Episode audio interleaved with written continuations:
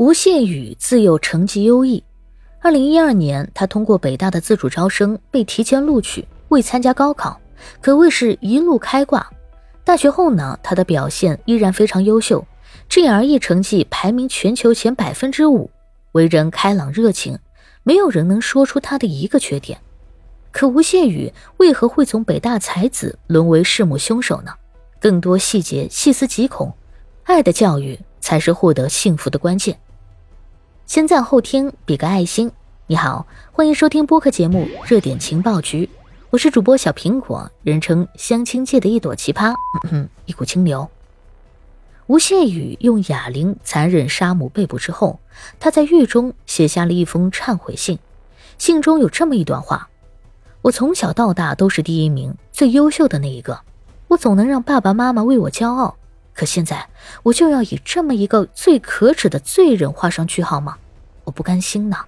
我才二十七岁，我真的还可以做很多很多事啊！信件被公开后呢，舆论哗然，有人觉得吴谢宇真诚，有人却觉得他纯粹是为了脱罪。而吴谢宇的忏悔信看上去并非真忏悔，《肖申克的救赎》里啊早就诠释过了，真正的忏悔一定是觉得自己无可饶恕者。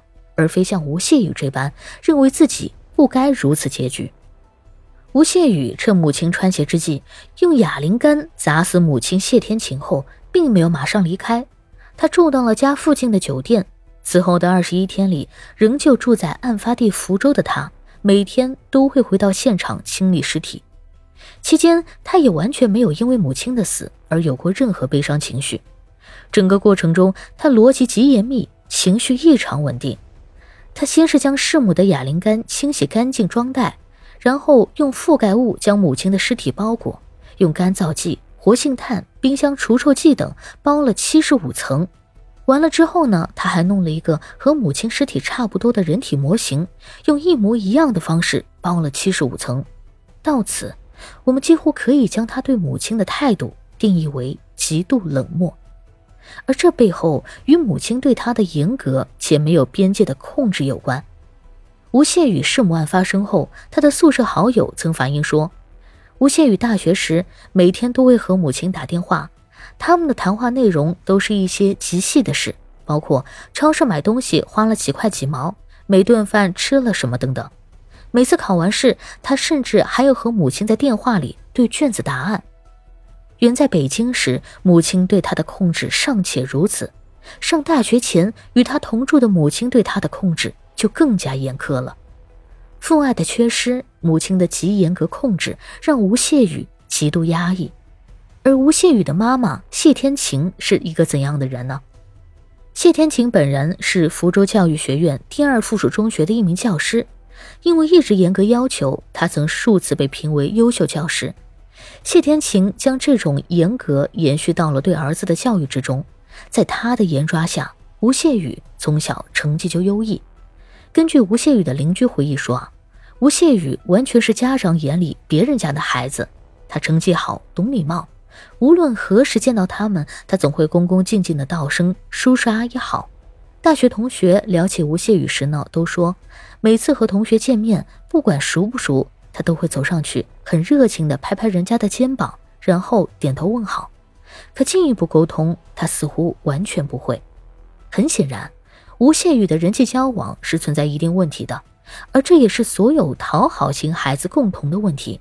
他们没有自我，又如何交到朋友呢？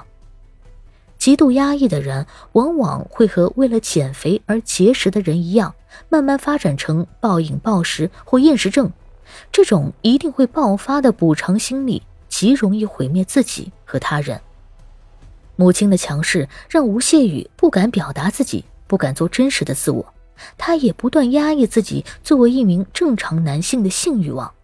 这也是吴谢宇弑母之后骗走亲戚一百四十四万，疯狂挥霍的内在成因。这些钱他主要用于嫖娼和买彩票。钱花光之后呢？吴谢宇还曾在夜店里做过男模。吴谢宇弑母后啊，在电脑中存了大量颜色影片，并与性工作者同居，为他前后花了二十多万。家中搜出大量性工具等等细节，就是其性压抑的结果。五月三十日，福建省高级人民法院对吴谢宇故意杀人、诈骗、买卖身份证件上诉一案二审公开宣判，判定驳回上诉，维持原判。吴谢宇曾说他怕死，而一个怕死的人却为什么不尊重生命呢？答案是他缺少了爱的教育。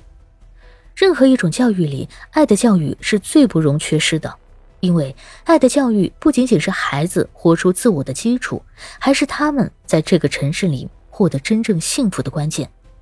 爱的能力比任何能力都更重要。如果将爱的能力比作一，其他能力则都是一后面的零。感谢收听，欢迎关注、评论、给个订阅。我是主播小苹果，我们下期见。